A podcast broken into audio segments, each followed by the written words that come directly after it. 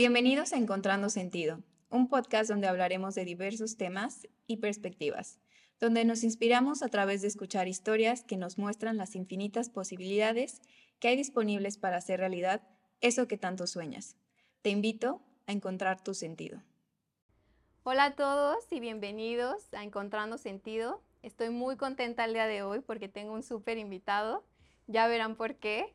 Eh, Carlos, yo siempre le digo a la gente, por favor, preséntate, porque nadie mejor que tú para que nos cuentes quién eres, qué haces. Por favor, cuéntale a la gente quién eres y qué haces. Bueno, soy Carlos Armando Torres Dávila, eh, soy empresario, eh, fundador de la compañía Riggers. Eh, nos dedicamos a mover fábricas completas del extranjero a México, mucho en, en, el ramo automotriz aeroespacial, sobre todo es nuestro nuestro goal, digamos. Y este, eso entre otros negocios, pero es el principal y es donde te conocí. Este, y pues aquí estamos, a la orden.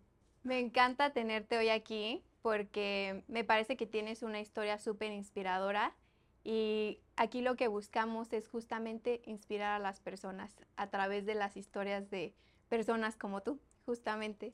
Entonces me gustaría empezar eh, platicando acerca de cómo nace Riggers Group y cómo fue que se te ocurrió la idea de crear esto y que nos vayas platicando un poco de cómo ha sido la travesía de la empresa hasta hoy. Ok, Riggers nace...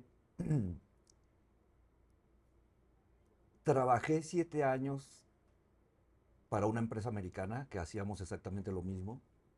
Y previo a ese trabajo, tres años, trabajé para, para una compañía que fabricaba remolques, que fueron mis dos únicos empleos buenos, digamos. Todo lo que tuve antes eh, fueron empleos mal pagados, que, que, no te dejaban nada de crecimiento. Entonces, cuando entré al mundo del, del, rigging, que es eso, lo que le llamamos el mover maquinaria, instalar las fábricas, me sentí como que ese era mi, mi pecera, digamos. Que era lo tuyo y de inmediato me empezó a ir muy bien. Este, empecé a agarrar muchos clientes, de hecho me tocó hacer crecer muchísimo, no solo a la división México, que yo era el, director comercial, sino hice crecer hasta el corporativo en, en Arkansas, que era un corporativo pequeño cuando yo empecé y como a los tres años empezó a crecer, crecer. Yo estuve, estuve siete años muy feliz, este, pero debido a la lectura, que leí el libro de Padre Rico, Padre Pobre, eh, tomé la decisión de en menos de cinco años tener mi propio negocio. No sabía de qué,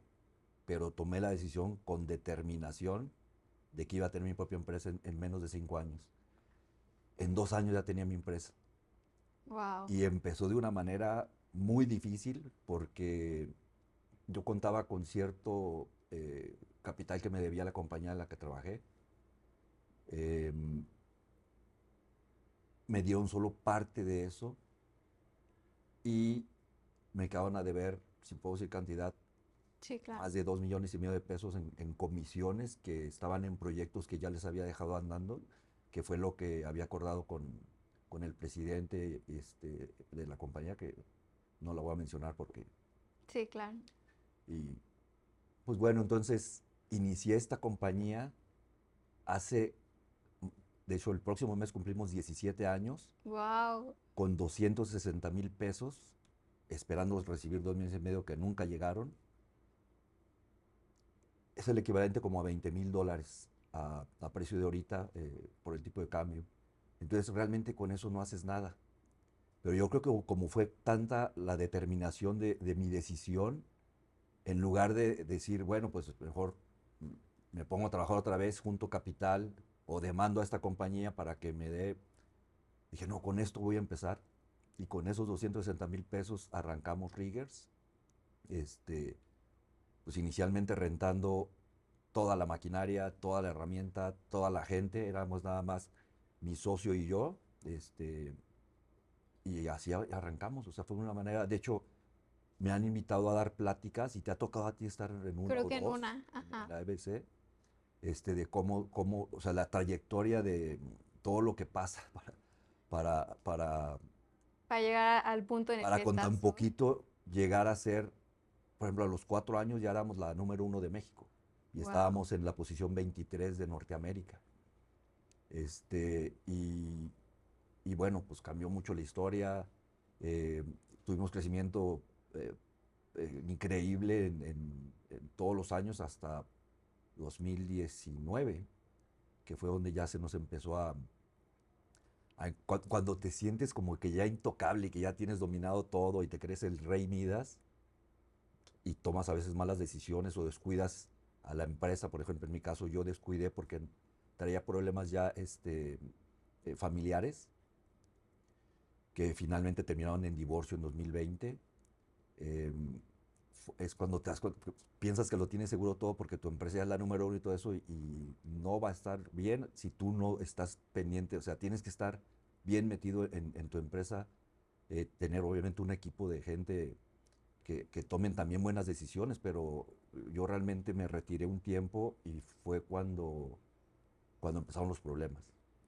Bueno, me gustaría ir explorando varias cosas súper importantes que dijiste. Una cosa que me encantó que dijiste es que tenías mucha determinación cuando iniciaste. ¿Cómo eh, encuentras eh, o qué factores consideras tú que son importantes para cuando estás tan determinado ir por las cosas que quieres, ¿no? Porque en el camino vas a encontrar muchas dificultades, pero ¿cómo es que logras que esa determinación se mantenga a través del tiempo y a través de ir poco a poco sobrellevando los retos? Hay un dicho que dice que cuando tú tomas una decisión, el universo conspira a tu favor. Eso es, eh, o sea, son, hay leyes universales que, este, pues, nos ayudan realmente. Te digo, cuando tú tomas una decisión, la determinación, o sea, haces que las cosas, eh, que cambie todo tu, entorno, la gente, te llegan oportunidades. Y eso es, digo, lo he leído en muchos libros, y tanto espirituales como eh, de finanzas, de todo eso, empiezan a pasar las cosas. O sea, te pones tú en acción y tu entorno empieza a cambiar. A veces tomamos una decisión que no llevamos a la acción, que eso es súper importante. Por ejemplo, una es, mañana entro al gimnasio y te levantas y no vas al gimnasio, entonces tomaste una decisión. Ok. Y va a haber una consecuencia de la, en este caso, la no acción, porque todo lo tienes que llevar a la acción. Entonces se trata de, de, tomar buenas decisiones, este, llevarlas a la acción y las cosas empiezan a cambiar. Ahorita, si quieres, platicamos un poquito más de, de la parte no física que se involucra desde lo que piensas, tus emociones, todo eso, que hace que qué cosas llevas a la acción y cuáles no llevas. Bueno, es que justo quería llegar a esa parte, eh, porque tú, tú eres un fiel creyente que, y bueno, yo también así lo creo, de que tu mundo interior crea tu mundo exterior. ¿Me podrías platicar un poco acerca de cómo piensas acerca de eso? Porque creo que va muy conectado con lo que acabas de decir, ¿no? Que cuando tomas una decisión y estás determinado, las cosas empiezan a darse de alguna forma, ¿no? Entonces creo que viene de gran parte de todo el tiempo estar creando en tu mundo interior esa realidad que tú quieres ir poco a poco que se vaya mostrando en tu vida. Así es. Bueno, todo, todo empieza en la mente, ¿va? O sea, en mi caso, mi empresa que yo quería, pues empezó aquí. Total. Y de ahí yo empecé a, diseñar una marca y me gustó el nombre de Riggers y los colores y todo eso, pero todo empieza por la mente los seres humanos vivimos en un plano físico y no físico, ¿verdad? Lo no físico es, es, mucho más grande que lo físico, porque si tú partes lo físico, mental, emocional y espiritual, tres de ellas no son físicas y solo lo físico es. Entonces, digamos, a veces estamos en, pues, las aglomeraciones del trabajo, de todo eso, y, y desatendemos nuestra parte no física o sea, nuestras emociones, nuestra espiritualidad y nuestra mentalidad. Que mentalidad también voy a hablar mucho, que no es solo, a veces se confunden la parte mental con, ah, pues tus conocimientos académicos. Eso es una pequeñísima parte. O sea, tu mente consciente y tu mente subconsciente es una parte gigantesca, igual que tu espiritualidad y tu y, tu, y, pues tus emociones, te digo, la parte emocional que, que hay que hacer. Entonces, empiezas tú, voy a empezar la parte no física de lo que tiene al, final de tus resultados, por eso es, mis frutos son el resultado de mis acciones, ¿verdad? Pero ¿de dónde vienen tus acciones? Hay una fórmula que, eh, de varios libros que he leído, porque he leído más de 300 libros, y de ahí he recomendado una lista a lo mejor de 30 libros, porque hay muchos que te dicen lo mismo, pero en diferentes palabras, y, y hay otros que la verdad no, no, van con mis creencias. Entonces, este, he recomendado, pero te digo, he, he leído más de 300 libros en base a esto, y el, todo empieza en tus pensamientos. Okay. Y en tus pensamientos incluyes tus conocimientos y creencias, pero no siempre tus, tus creencias y conocimientos, aunque digas así, son ciertos, porque nuestros padres nos heredan muchos, este, muchos conocimientos, muchas creencias, y a ellos sus, padres y, venimos, y, nuestros maestros y amigos y todo. Entonces nuestra mente está llena de, de, de, muchos conocimientos, creencias, y de ahí vienen nuestros pensamientos, ¿verdad? Entonces, de tus pensamientos, conocimientos y creencias vienen tus emociones. Una persona que, que es determinada, pues la emoción de, de, emprender y todo eso viene de lo que trae en sus pensamientos, ¿verdad? O, o, de una persona que quiere estar perdiendo el tiempo todo, pues viene de lo que está pensando. Y eso, pues, de su entorno, digamos. De tus, emo de tus emociones vienen tus decisiones. Y te digo, las decisiones puedes llevarlas a la acción o no llevarlas a la acción. Por eso deben ser con determinación y con disciplina para que las puedas llevar a la acción, que ahí es donde empiezan a pasar las cosas en el mundo físico. Okay. Entonces ya de, de, tus acciones vienen los resultados.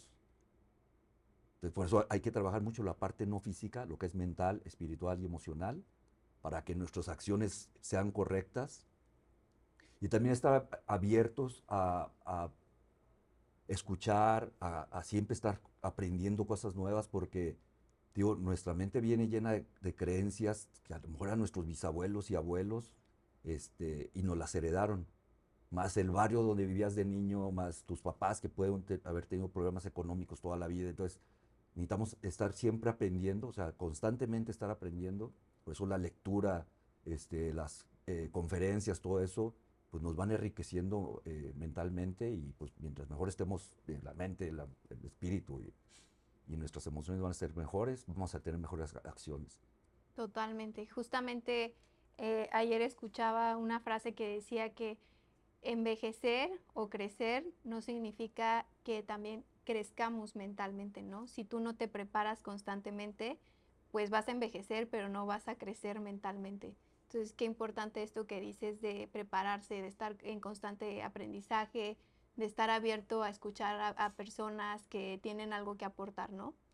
Eh, bueno, me gustaría regresar un poco a la parte de que nos decías justamente cuando empezaste Riggers. Para ti, ¿cómo fue empezar a abrir eh, mercado para tu empresa? ¿Crees que fue difícil? ¿Qué, ¿Crees que fue fácil? ¿Y qué le recomendarías tú a la gente que justamente quiere emprender y que tiene este miedo de cómo voy a abrir un mercado, no?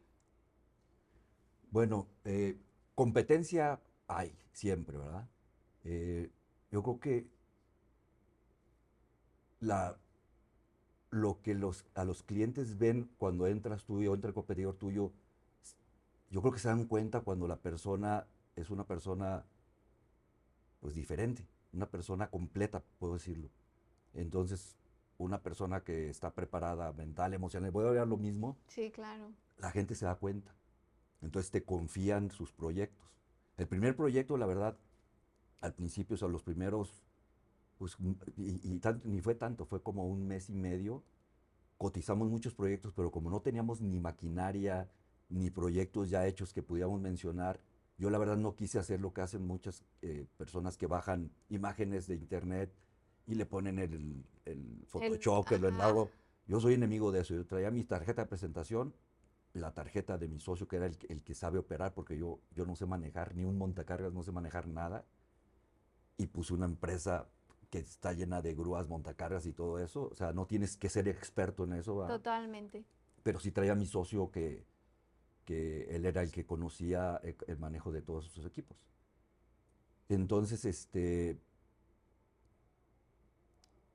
¿cómo te puedo expresar? Yo creo que, o sea, mucho fue la personalidad que obtienes al estar preparado en los cuatro planos, porque aparte hacía mucho ejercicio, tengo un rato sin hacer ejercicio y tuve una lesión que ya me dio de alta, ya puedo empezar otra vez a hacer, a hacer ejercicio. Entonces, estaba preparado físicamente, pero también estaba mental, emocional y espiritualmente.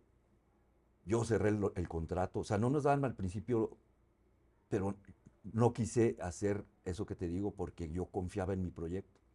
Hasta Ok. que un canadiense que me conocía de años por la empresa americana en la que estoy trabajando, él me dio la oportunidad de, nuestro primer proyecto.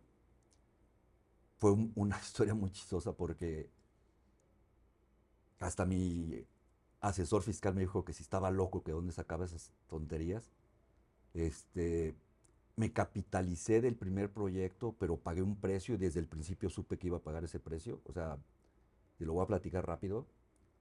Eh, fue la primera oportunidad real de hacer el montaje de una planta de estampado en Ramos Arizpe. Eran 13 prensas donde había componentes de 240 toneladas, para que te des una idea. Y yo no tenía nada de, de equipo. Este, todo iba a ser rentado. Cuando vi el proyecto dije, ¿sabes qué? Este sí sale. Obviamente era ya una persona conocida en el mundo del rigging. Tengo muchos amigos que tienen empresas como la mía y en ese hablé con tres de esas compañías. Le dije, oye, necesito que me rentes un gantry esto y todo. Armamos el equipo que necesitábamos. Entonces todo eso lo vas poniendo el, el- el precio, ¿verdad? Eh, necesitábamos comprar herramienta, este, otros accesorios para maniobras, o sea, subcontratar gente. Pues llegué a, a mi número, lo que era mi costo por llevar a cabo ese proyecto en el tiempo que requería el cliente, que eran 10 meses. Y de ahí sigue, pues, cuál va a ser tu utilidad, Ujú. porque pues pones un negocio para, Para que deje. era como era un proyecto muy grande y yo lo ocupaba ganar. Dije, a ver, si yo tuviera este dinero o se lo pido al banco, pues el banco no me lo va a prestar porque para eso soy un desempleado con un sueño de una empresa. Dije, pero si yo tuviera el dinero en el banco, el banco a mí me pagaría el 4% de tasa anual. Y como hay un dicho que dice, never expect something from nothing, o sea, nunca esperes alguna cosa de la nada, o sea, tienes que, Ujú. que Dar dar algo a algo a cambio, porque está la ley de causa y efecto, ¿verdad? Ujú. Entonces, este, no sé de dónde, bueno, sí sé de dónde, porque como estaba preparado mentalmente, te conectas a otras cosas que, que- que son inexplicables. Le bajé el 4% a mi costo. O sea, ya entré, entregué una cotización con una pérdida del 4% desde entrada. Pero dije, ese 4% es, yo lo voy a pagar para poder financiarme de este proyecto. Ok. Y fue un proyecto, pues obviamente me dieron a mí el- la oportunidad. Luego, luego me depositaron mi, mi anticipo, ¿verdad? Y yo a dar anticipos a quienes iba a rentar y, y compré una camionetita, este, las Tornado chiquitas pick-up y le pusieron el logo y empezamos de ahí a, a- a crear esa empresa que, que estaba en mi mente En nada más. mente. Ese proyecto duró 10 meses. Venían prensas de diferentes marcas y cada marca tiene su color, este, como que su imagen em- empresarial, no sé cómo decirlo. Hay unas prensas azules, hay otras blancas con amarillo, hay otras anaranjadas y lo mismo en las inyectoras de plástico. Cada quien tiene su color, unas verdes y to- todo eso. Entonces nos soltamos tomando fotos de cada prensa, de componente y todo eso, pero al verse tantos colores diferentes, y aunque era el mismo proyecto, pudimos sacar un catálogo de maniobras diferentes, un- era un tríptico pequeño, con imágenes de nuestros equipos este, montando eh, estas prensas. Y una vez ya con ese tríptico me regresé con todas las personas que había cotizado y que no nos quisieron como que confiar sus proyectos. Ahora sí con un tríptico y te invito a ver un proyecto. Estoy montando 13 prensas aquí en Ramos Arizpe. Aceptaron mi visita a 3, 4 clientes y de ahí empecé a agarrar proyectos mucho más rentables que perder el 4%. Bueno, cuando terminó mi proyecto número uno, que fueron 10 meses, a la par terminé mi proyecto 32, que fueron entre proyectos pequeños y medianos, pero eso sí, con un buen margen de utilidad. Al final no perdí el, el 4%, perdí el 6%. Me salieron mal mis cálculos. o algunos costos que no habíamos este, considerado. Pero eso fue lo que nos hizo llegar a, este, a, mm, te digo, a los 10 meses. Cuando cumplimos un año era, ya éramos la número 4 de México. Este, Wow.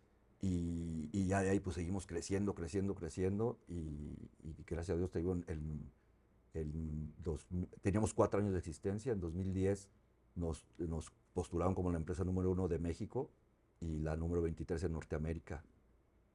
Wow. Y, por ejemplo, me llama mucho la atención justamente esta parte que dices que fuiste creciendo, ¿no? Porque empezaste en Monterrey y Así después eh, siguió Querétaro o siguió León, no recuerdo muy bien cuál, cuál es el orden, pero ¿cómo logras este crecimiento tan exponencial y cómo logras tener ciertos controles cuando estás creciendo tanto? Pues crece- creces en base a la demanda que tienes y oportunidad, ¿verdad? Entonces, yo empecé en Monterrey, me fui, me, me vine a Querétaro, aquí abrí una sucursal porque también teníamos que estar cerca de Ciudad de México, Estado de México, porque transportar nuestros equipos que son muy pesados y caros de transportar y a final de cuentas el cliente es el que termina pagando eso, pues te encarece tus proyectos. Entonces abrir una sucursal es por estar más cerca de, de- de- de ot- de otro mercado. Dio la casualidad de que apenas empezaba lo aeroespacial aquí en Querétaro, justo cuando yo me vine a abrir la, la, la sucursal, y también empezaba lo automotriz en Bajío, entonces llegué como que en el momento justo, por decisiones que tomas, digo, no sabes de dónde tomas esas decisiones, y llegué y eso nos hizo crecer muchísimo, muchísimo, porque teníamos dos años apenas con la empresa cuando yo me vine a Querétaro. Wow, digamos que llegaste a la fiesta cuando va empezando, ¿no? Exacto, Wow. exacto. Y con esta demanda que ibas teniendo, y me imagino que muchas veces también es tanta la demanda, tú vas creciendo, ¿cómo logras ir teniendo como ciertos controles dentro de la empresa, ¿no? Porque muchas veces crecer tan rápido se puede volver un problema, ¿no? Pero ¿cómo logras ir creciendo y que puedas tener ciertos controles donde no, no pierdas este equilibrio cuando estás creciendo? Bueno, una de las cosas que, más me importaban a mí, este, bueno, te tienes que rodear de gente más inteligente que tú, obviamente. Entonces, los directores, los gerentes, pues es gente preparada que ellos están a final de cuentas este, llevando el trabajo a cabo. Yo tomo las decisiones. Eh, me gusta mucho la parte comercial, estar vendiendo, viendo qué equipo voy a comprar, o sea, en qué se invierte el dinero para, para tener más capacidad operativa. Y si tengo puedes tener mucha capacidad de ventas, pero si no puedes operar lo que vendiste, pues es lo que te va a limitar la, la capacidad operativa. Entonces, es muy importante que tomes las decisiones de cómo vas a armar tu equipo para crecer operativamente y puedas incrementar las ventas sin meterte en problemas, porque ese es un problema. El, el que tomes proyectos que no puedes ejecutar, pues te lleva a problemas financieros, inclusive demandas o accidentes, que es una de las cosas que siempre he cuidado. El, el que la gente, lo, lo primero para mí es que no vayan a tener un accidente, porque en nuestro giro eh, hay, hay muchos Hay muchos accidentes riesgos, claro. y, y, pues nuestra empresa sí- sigue siendo la más segura de México. eh, no he tenido más que incidentes. eh, cuando competidores han tenido hasta muertos, brazos, eh, piernas, de todo, tristemente, y, y- y estamos expuestos a que nos pase. Por eso no tenemos que siempre seguir cuidando el, el que no se El tema de la seguridad. Así es, de no soltarle equipo grandes a cualquier persona. Tienen que tener una capacitación eh, por parte de sus compañeros y hasta que el líder de la cuadrilla considera, empiezan a dar la oportunidad de, de ir probando hasta que ya se desarrolla otra nueva persona que va a, a enseñar a otros a, manejar los equipos.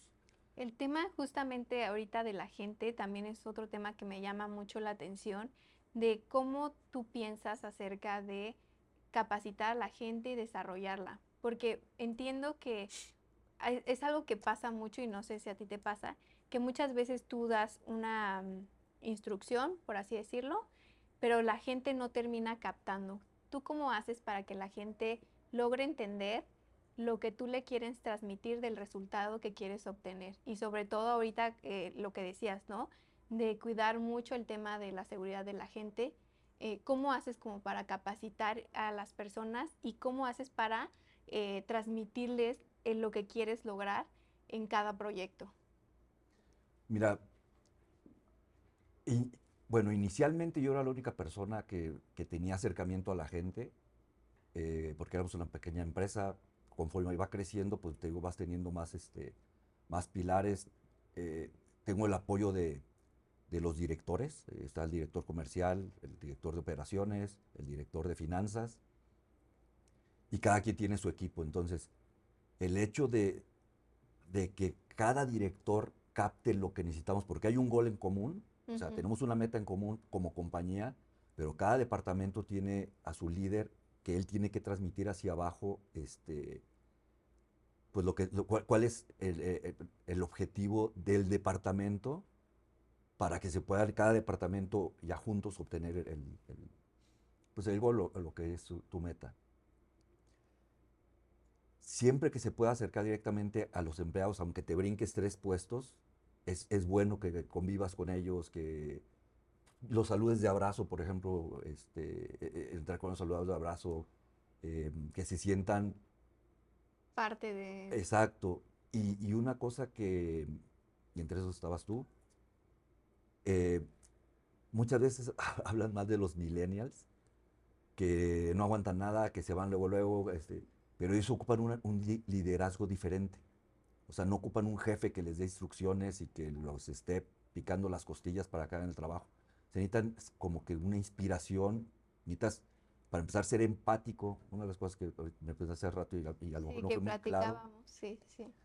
eh, en el libro de los siete hábitos de la gente altamente efectiva viene uno que dice, primero procura comprender y después ser comprendido. Y no es, mos- no es porque sea más importante que tú comprendas a que seas comprendido, es porque tienes que meterte en los zapatos de la persona que llega a tu oficina, por ejemplo, si llega conmigo, pues no sé, un- uno de los eh, maniobristas o si llega un director o un gerente, o sea, tienes que escuchar qué es lo que, lo que te están expresando, pero tú ponerte en sus zapatos para que seas empático, porque no siempre vas a decir que sí. También después, ya escuchaste su caso, muchas veces traen muchos problemas personales horribles, y luego ya te pones a hacerte un papel y dale, decirle, ya te escuché, ya entendí que tienes este problema, ahora quiero que me, que me entiendas a mí. O sea, hay cosas de las cuales la empresa te puede apoyar y hay cosas en las cuales la empresa no te puede apoyar o, a- o a mí como persona te puedo apoyar, pero hay cosas que realmente no puedo y espero que me entiendan. Entonces, hay una comunicación más, este, más, este, Efectiva. por sí, y, y- y- una comunicación real. Porque mucha gente te van y te piden un aumento, por ejemplo, y, y eso, y eso me lo decía mi socio. Dice, oye, entra a pedirte un aumento y no se los das y salen bien contentos. Le dice, ¿cómo le haces? Le digo, bueno, les explico que si les doy un aumento, o sea, una tienes que ganarte el aumento, ¿verdad? Claro. Este, obviamente si hay una inflación, pues tienes que ir eh, otra. Pero si cumpliste un año y no haces nada de lo que de lo que sabes hacer y realmente tu trabajo no es tan fantástico, pues te regalo un pastel de un año más y Y pero no te va a dar un aumento. Tienes que ganarte ese aumento y a la gente buena, este, le- lo, tienes que dar el aumento, pero también con una responsabilidad porque tú desarrollas así a la gente. O sea, Claro, decir, Oye, totalmente. ese, ese chavo es buenísimo en el montacargas, por ejemplo. Y él quiere un aumento. Ah, es que, ah, es que ahora te voy a poner a manejar grúas y vamos a estar con los ojos en ti a ver cómo lo operas, obviamente con su capacitación. Pero digo, en, en oficinas mueves de departamento de, de estimaciones a operaciones y ha habido muchos cambios, pero es siempre motivando al de, oye, eres buenísimo en lo que haces, sí, te voy a dar el aumento, pero te voy a poner algún reto más grande y aparte ya tienes mis ojos en ti para ver cómo te vas con eso. Y eso eh, hemos hecho crecer así a, a mucha gente. Bueno, y creo que no solamente haces crecer a la gente, ¿no? Sino la misma inercia hace que la misma compañía vaya creciendo, porque al mejorar tus procesos, al comprometer a la gente a crecer, hace que naturalmente también la compañía vaya creciendo, ¿no? Así es. Bueno, me encantaría que justamente eh, ahorita que hablábamos del tema de la gente, eh, podamos, eh, yo siento que tú tienes un don, que es que eres muy empático con la gente, ¿no? Ahorita que lo decías. Y tú eres muy bueno haciendo networking y conectando con personas de todo tipo, ¿no? Pero me encantaría que nos platicaras para ti cómo es eh, conectar con las personas sobre todo porque hay muchas personas que pudiéramos verlas como inalcanzables, pero que de repente, eh, no sé, o sea, tú tienes ese don de conectar con muchísima gente. ¿Cómo haces tú para conectar con tanta gente? Porque justamente eh, creo que tú, donde quiera que vas, la gente te conoce, te saluda. ¿Cómo logras eso? Porque no toda la gente se le da. Pues mira, soy muy social desde joven. Este, y, me encanta, me encanta platicar, me encanta conocer, me encanta, porque conoces a una persona interesante y, le absorbes este, pues conocimiento, eh, creo que energía de la que necesitamos. Y una vez más, si tú eres una persona balanceada, o sea, una persona completa, no, no que seas perfecto, que seas completo, o sea, en eso va el balance físico, mental, emocional, espiritual, creo que donde quiera entras. Y te digo que te, te ves diferente, o sea, porque a mí me ha tocado, por ejemplo, acabo de conocer una, a una chica que, que, es de Colombia, que inclusive viene a dar aquí eh, plática, se llama Karina, no recuerdo su nombre, pero su apellido, perdón. Pero desde que la conocí la ves y tú dices, o sea, esta niña trae una estrellota, trae algo que... Y cuando ya empezamos a platicar, pues está conectadísima con el universo, o sea, te habla de la espiritualidad y todo eso que que no lo puedes platicar con cualquier persona. Pero que es tan importante como te digo, que es el 75% lo no físico contra el 25% de lo físico. Entonces, si estás bien balanceado físicamente, e, eh, emocional, espiritual y mentalmente, creo que eso te abre muchas puertas. Y aparte, pues me encanta socializar. Me conozco mucha gente muy importante en todo México que, que a lo mejor este, sí dice serían inaccesibles y son mis amigos. Entonces, este, y estoy hablando de dueños de bancos, dueños de empresas gigantescas, eh, y es una cosa que se te da, pues no sé, porque yo creo que les inspiras confianza, se abren a ti, te conocen, tú los conoces, te vuelves empático y ya creas un vínculo de amistad este, muy grande. Y eso me ha pasado con mis clientes también. O sea, empieza la, la relación porque tú eres su proveedor, pero una vez que te conocen, se hacen tus amigos pues, por el resto de la vida. O sea, tengo muchísimos amigos que los conocí por negocio, que yo era su proveedor de, de y siguen siendo mis amigos y pues ya es algo personal, ¿verdad? Wow, me encanta lo que dices. Me gustaría que nos platicaras qué es lo que has aprendido de ti en cuanto a, a todo este tiempo justamente de emprender, de desarrollar otros proyectos, ¿Qué, has aprendido de ti a nivel personal y qué has aprendido de ti a nivel empresarial que a través del tiempo eh, consideras que ha sido como un factor clave para el crecimiento eh, de tu empresa y también a nivel personal? Lo, voy a decir y voy a contar también lo malo, porque de ahí viene el resurgimiento, ¿verdad? Yo estoy convencido de, lo que te digo del balance, porque en cuanto nosotros tuvimos una crisis en 2019, cuando eh, Trump no respetó el Tratado de Libre Comercio y empezó la guerra con México, digamos, comercial, por, a nosotros nos afectó mucho económicamente porque dependemos de la industria, de, de la inversión extranjera que viene a instalarse acá, son nuestros principales clientes, y pues se nos vinieron abajo muchos proyectos. Y eso nos hizo tener por primera vez pérdidas en la compañía. Yo me levantaba muy temprano, directito a hacer ejercicio, a gimnasio, eh, después a mi lectura, luego a mi meditación, y ya cuando salía de mi casa, ya me iba a mi negocio, pero ya había hecho lo más importante, aparte de desayunar con mi familia, digamos. Y ya llegaba a hacer trabajar a, ese hombre completo y ya, este, pues te digo que ya había hecho lo más importante y eso creo que se reflejaba en los resultados. O sea, eres la cabeza y dependes de la gente. Entonces, la gente obviamente es muy importante, pero tienen que tener un buen liderazgo para que hagan lo que deben hacer.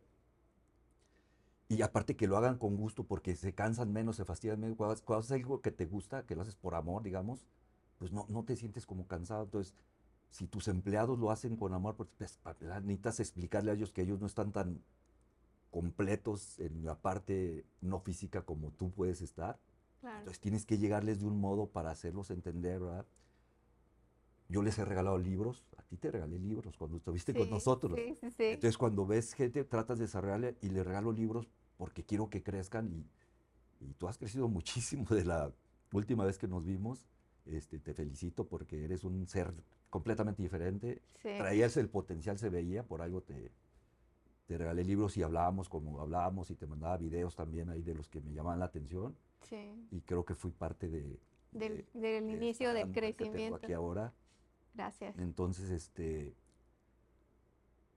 pues, ¿qué te digo? Tienes que, este, hacer, la cabeza tiene que estar bien para empezar, por eso yo tengo que estar preparado físico, mental, emocional y espiritualmente. Cuando me descuidé en 2019 porque empezaron problemas económicos, es algo que yo no podía controlar, porque era un tratado de libre comercio que no se respetaba y estaba teniendo los mercados. Ya cuando llegó diciembre, que finalmente firmaron el Tratado de Libre Comercio, ya estaba la epidemia en Asia y pegó luego, luego a Europa y eso para los mercados. Entonces otra vez no toman decisiones.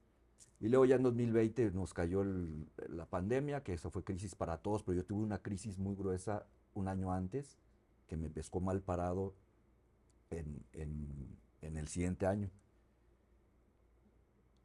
Yo la verdad dejé de hacer ejercicio, dejé de leer, traía muchas pre- preocupaciones eh, sobre las finanzas y que no cerrara mi empresa.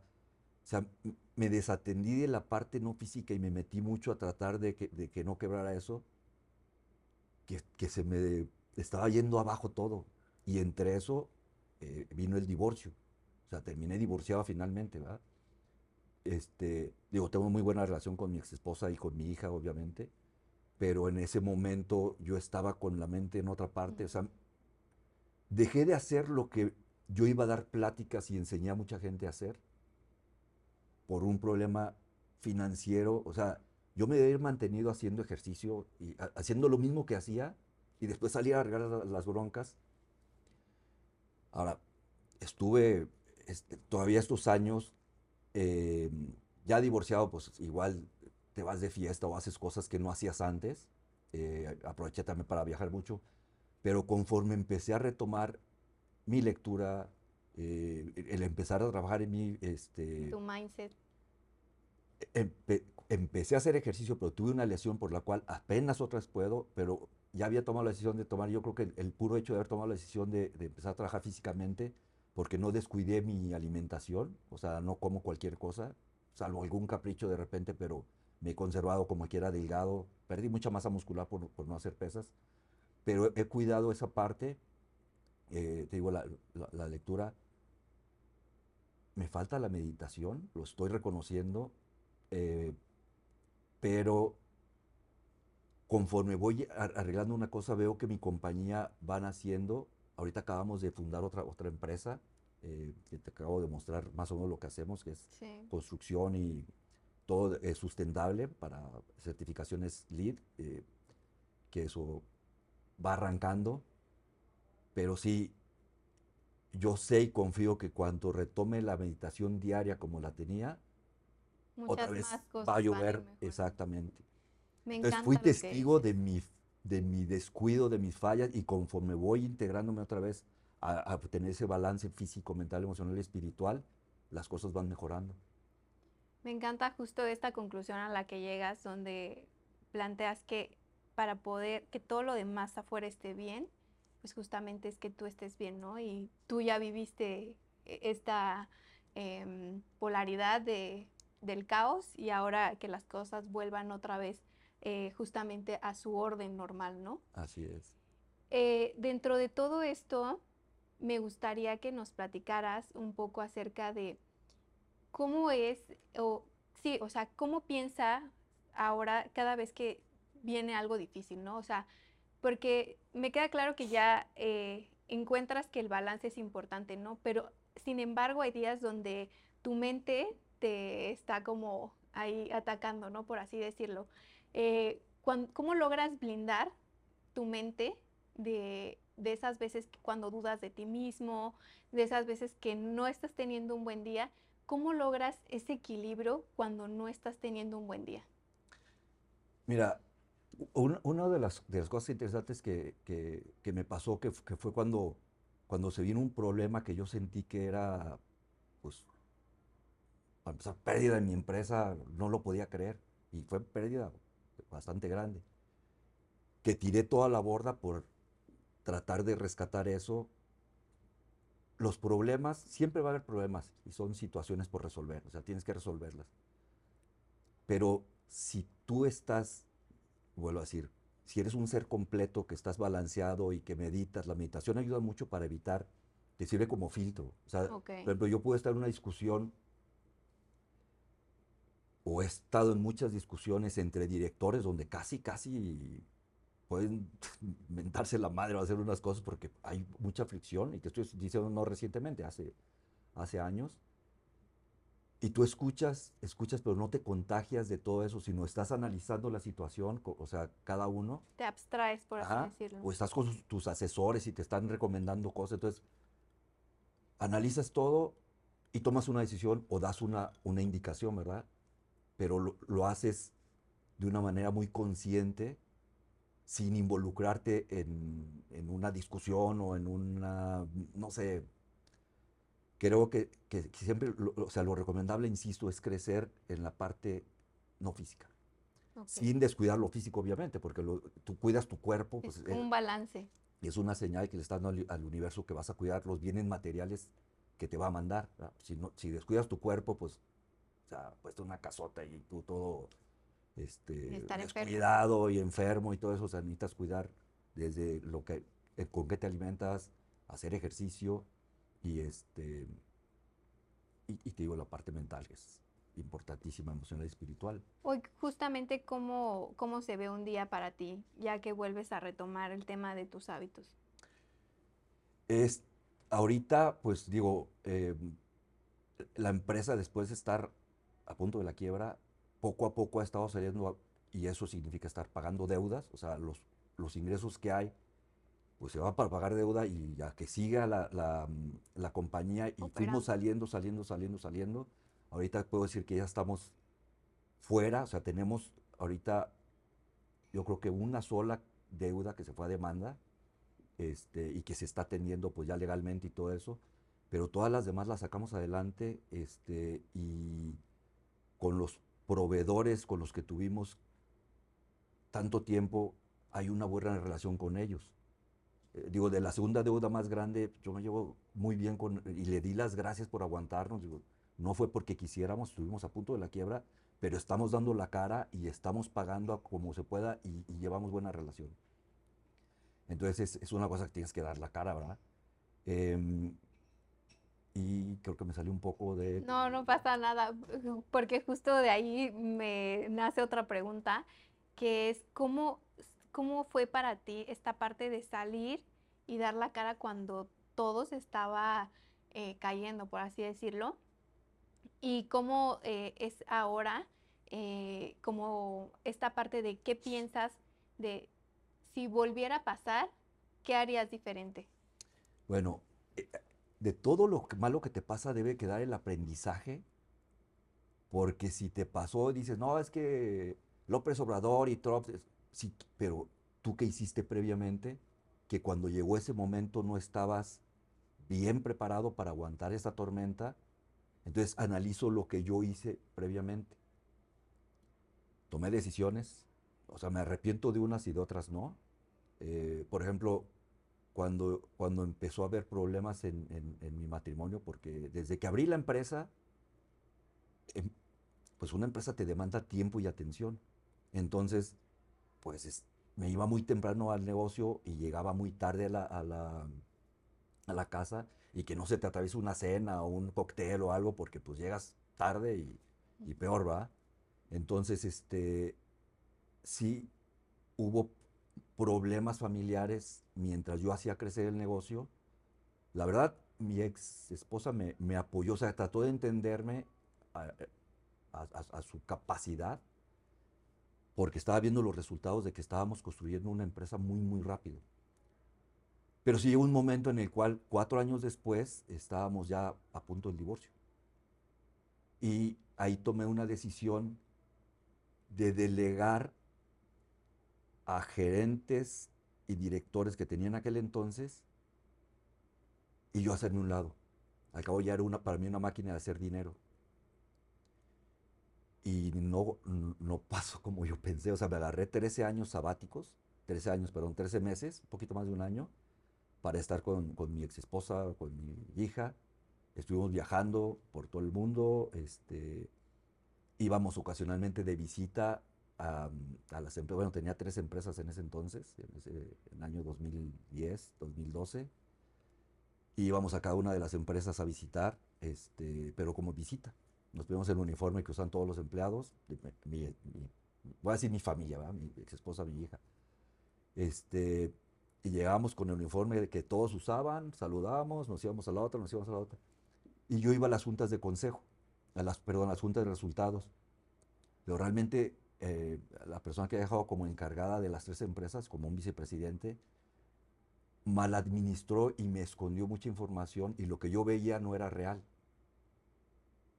No robó, mal administró lo que había y tomó malas decisiones que me llevó a, a, a, a, la quiebra a una empresa, a otra casi a la quiebra y a pérdidas con Riggers. Entonces me regresé, saqué a esa persona, este, pues me puse a chambear otra vez y nos tomó nueve meses eh, recuperar eh, la, digamos, a que fuera una empresa rentable otra vez. Entonces, te digo, cuando todo esto es lo que me dices, cuando te involucras y, con la pasión que te involucres y, y, todo eso está dando resultados. Ahorita yo apenas estoy regresando, como quien dice, a mi empresa. Eh, mi hermano, que es el, el vicepresidente y director comercial de la empresa, ha hecho un extraordinario trabajo como cubriendo mi parte, la que descuidé en, en, en todo ese proceso de divorcio, porque fue muy difícil y aparte pues claro. lleva problemas con tu hija, problemas de comunicación. Entonces fue un periodo que me la pasé mal. Por primera vez en mi vida tuve depresión, yo no sabía qué era eso, yo estaba una persona pues súper sana mentalmente. Entonces, todo ese tiempo que estuve mal, la empresa estuvo mal, o sea, este es un reflejo. El mundo exterior es un reflejo de mi mundo interior. Y conforme va saliendo de eso, van empezando a mejorar las cosas. Te digo, todavía me falta. Y obviamente a mi empresa va a estar mejor que nunca. Cuando yo esté mejor que nunca, entonces tengo que trabajar en mí sin descuidar el estar también presente y atento a todo lo que pasa en mi empresa. Durante este tiempo de la depresión, porque justamente lo que dices, la depresión es fuertísima, eh, ¿Tuviste algún eh, tipo de apoyo eh, psicológico? ¿Tomaste pastillas?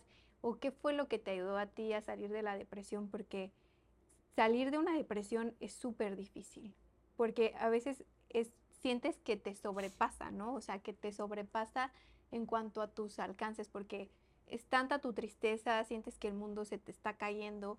¿Qué fue lo que te ayudó a ti a salir de la depresión?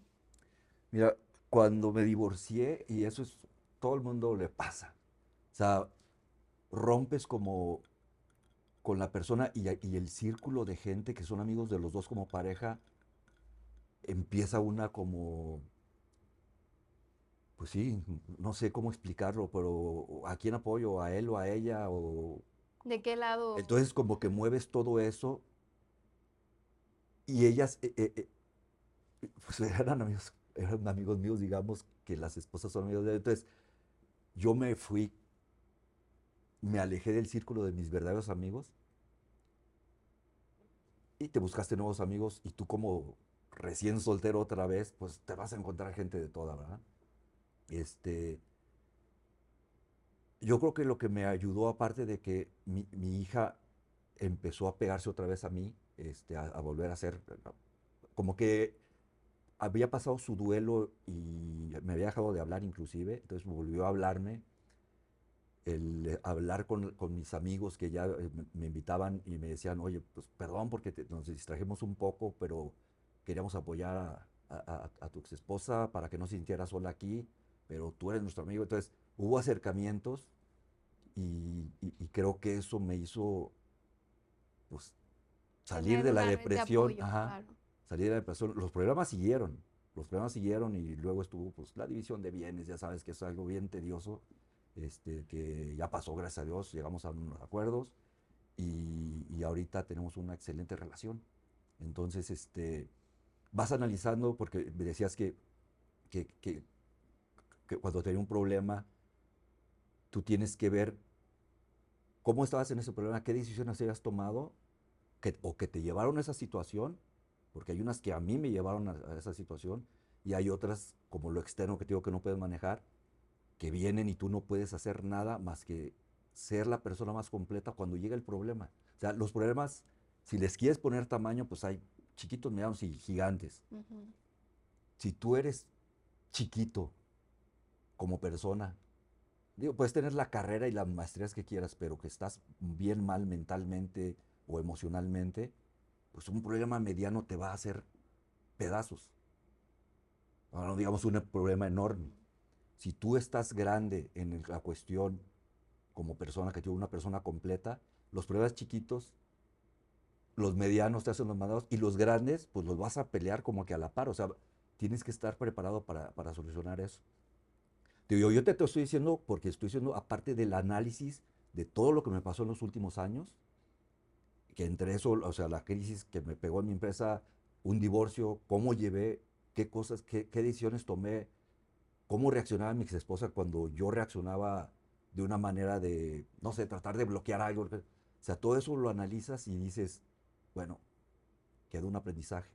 Ahora sé cómo tratar a mi ex esposa, sé cómo tratar a mi hija y sé cómo tratar ahora a mi, a, a, a mi, empresa, a mis empleados.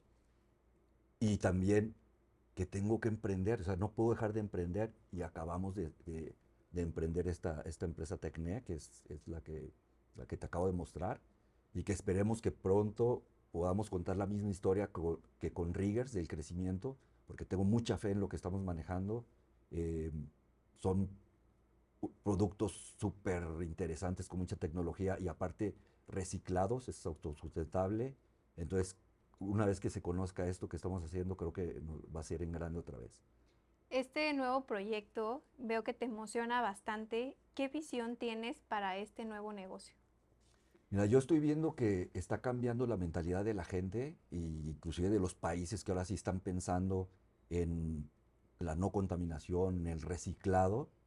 Estos materiales que, que, que estamos usando este, se fabrican con, con, material reciclado de la industria mayormente, de plástico y otros componentes, y tienen propiedades que fueron 30 años de, de investigación, no míos, nosotros estamos aquí uh -huh. como los, los que traemos eh, la, la, inversión. La, la, marca y la representación de los productos, porque entra mucho, entra iluminación, entra este, paneles solares, entra el, el, el, block para construir muros que son eh, térmicos, acústicos, eh, resistentes al fuego, no propagan el fuego, traen muchas eh, ventajas. Puedes construir en, zonas, por ejemplo, el mar que daña mucho los materiales y los ciclones y todo eso que hay. Trae muchísimas ventajas lo que traemos y aparte es, te digo, es autosustentable. Entonces, como la mentalidad de la gente está cambiando, creo que llegamos en un buen momento en el cual nos va a tocar eh, pues, tipo de clientes diferentes ya con otra mentalidad y por eso tengo mucha fe en este producto. Ahora con todo este boom industrial, eh, ¿cómo, qué, percibes que tienes que o qué consideras que tienes que ir preparando para adaptarte al crecimiento y a toda la parte del trabajo que viene para México en cuanto a riggers y también qué factor crees que juega ahora eh, la inteligencia artificial para, para la empresa o para tus empresas? Bueno, de la inteligencia artificial, que de hecho fue una reunión ayer que tuvimos de algo que tú ya me habías mostrado y que yo nunca había visto, este, en, en, en, la nueva compañía, mi socia y yo tuvimos a una eh, amiga asociada, digamos, que nos enseñó cómo se podía usar para esta nueva empresa la, la tecnología que tú me mostraste. Y, y, creo que, bueno, si, si aprovechamos la tecnología de la manera correcta, porque muchas veces la desaprovechamos o la usamos de una manera incorrecta que nos quita tiempo el Instagram y. Facebook y esas cosas que solo nos están restando el tiempo, este, el aprovechar estas cosas, la verdad yo, yo, yo quiero aprender, o sea, yo estoy abierto a aprender, quisiera conocer más de eso para poder ver cómo lo aplicas, ¿verdad? Y entre más conocimientos tienes, pues mejores decisiones tomas y, y las llevas a cabo. Entonces, este, viene un boom ahorita, viene industrial, quiero aprovechar eh, el poder captar por lo más que se pueda, eh, otra vez, haciendo crecer nuestra capacidad operativa para poder llevar a cabo lo que se está eh, vendiendo, digamos, y negociando con el cliente. Entonces sí, pues es, eh, vamos a crecer, no es que vayamos a, a estallar porque te digo, no puedes vender mucho y luego comprar los equipos para hacer las maniobras, no, tienes que prepararte op- operativamente para poder crecer comercialmente. Entonces hay que hacerlo con cautela, pero con perseverancia para que siempre esté creciendo, creciendo, creciendo, creciendo. Me encanta todo lo que nos has platicado. Em, por último, me gustaría que le dieras un mensaje a toda la gente que quiere emprender, que quiere un proyecto o que quiere tener éxito en alguna área de su vida. ¿Qué le dirías tú a la gente como consejo de qué ha sido lo que has aprendido durante todos estos años de cumplir tus objetivos, de desarrollar empresas y crecer de la forma en que lo has hecho? Bueno, una es, se tienen que preparar mucho porque no es solo, pueden tener el apoyo financiero a lo mejor del papá o del tío o no sé. Lamentablemente, y te digo que fue cosas de las pláticas que, que íbamos a dar, porque a, mí me interesa mucho, México necesita, bueno, México y el mundo necesita muchos empresarios, pero empresas que se queden, no que vengan y que al año se pierdan o a los tres años. La estadística es que miles de personas, es más, todas las personas, creo yo, del mundo, tienen una idea que se puede convertir en un super negocio rentable, pero muy pocas se atreven a, a- a Hacerlo. emprender. ajá. Entonces, si agarramos un grupo de 100 personas que se decidieron a emprender, y otra vez que vienen de miles que no lo decidieron, pero 100 s- se animaron, 90 el primer año van a quebrar. Y así he sido siempre, y no solo en México, en Estados Unidos también, y en Europa. Entonces, de 100 quedaron 10, pero entre el año 3 y 4 truenan otras 9, y solo uno pasa los 5 años. Otros de los que tronaron podrían haber traído más, más eh, soporte, apoyo financiero que este que pasó, pero depende de cómo las decisiones que tomas, el no gastarte el dinero en cuando empieza a entrar, este, mientras haces crecer tu negocio. Yo les digo, prepárense. ¿Recuerdas que les recomendaba un- un- un, este, una lista de 30 libros que a mí me hicieron mucho clic y en el orden que a mí me hubiera gustado leerlos? Y lo he compartido con muchos grupos de empresarios, de emprendedores, este, necesitan prepararse, necesitas eh, también, una de las cosas que yo recomiendo es, como la disciplina es hacer ejercicio, cuidar tu cuerpo.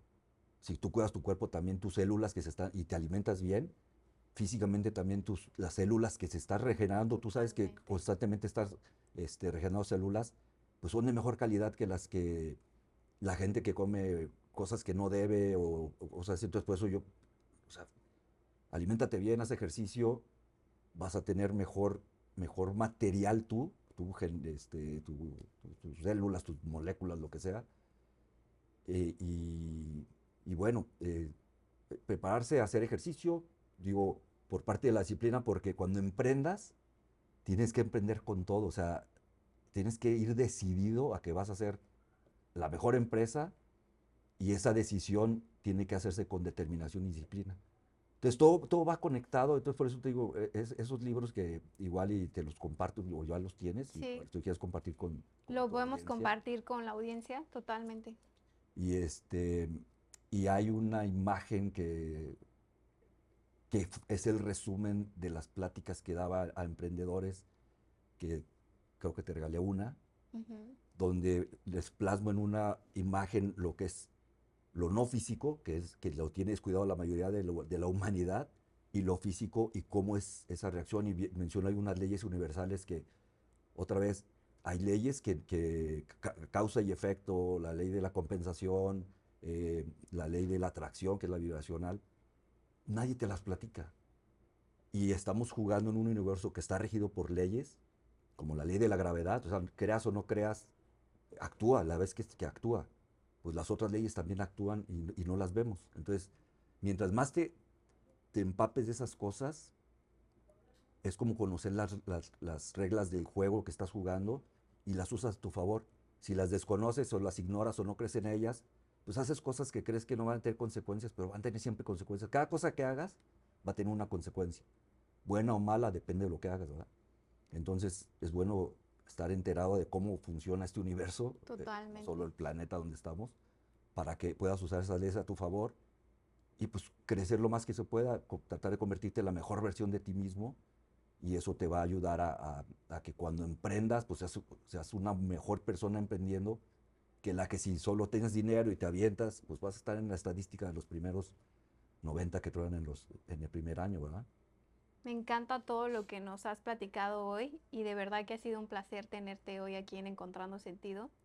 Muchas gracias por estar hoy aquí. Gracias por invitarme. Yo siempre le digo a la gente que gracias por venirnos y contarnos, eh, por venir y contarnos todo lo que han hecho y, desnudar de alguna forma su alma y, y, la forma en la que piensan.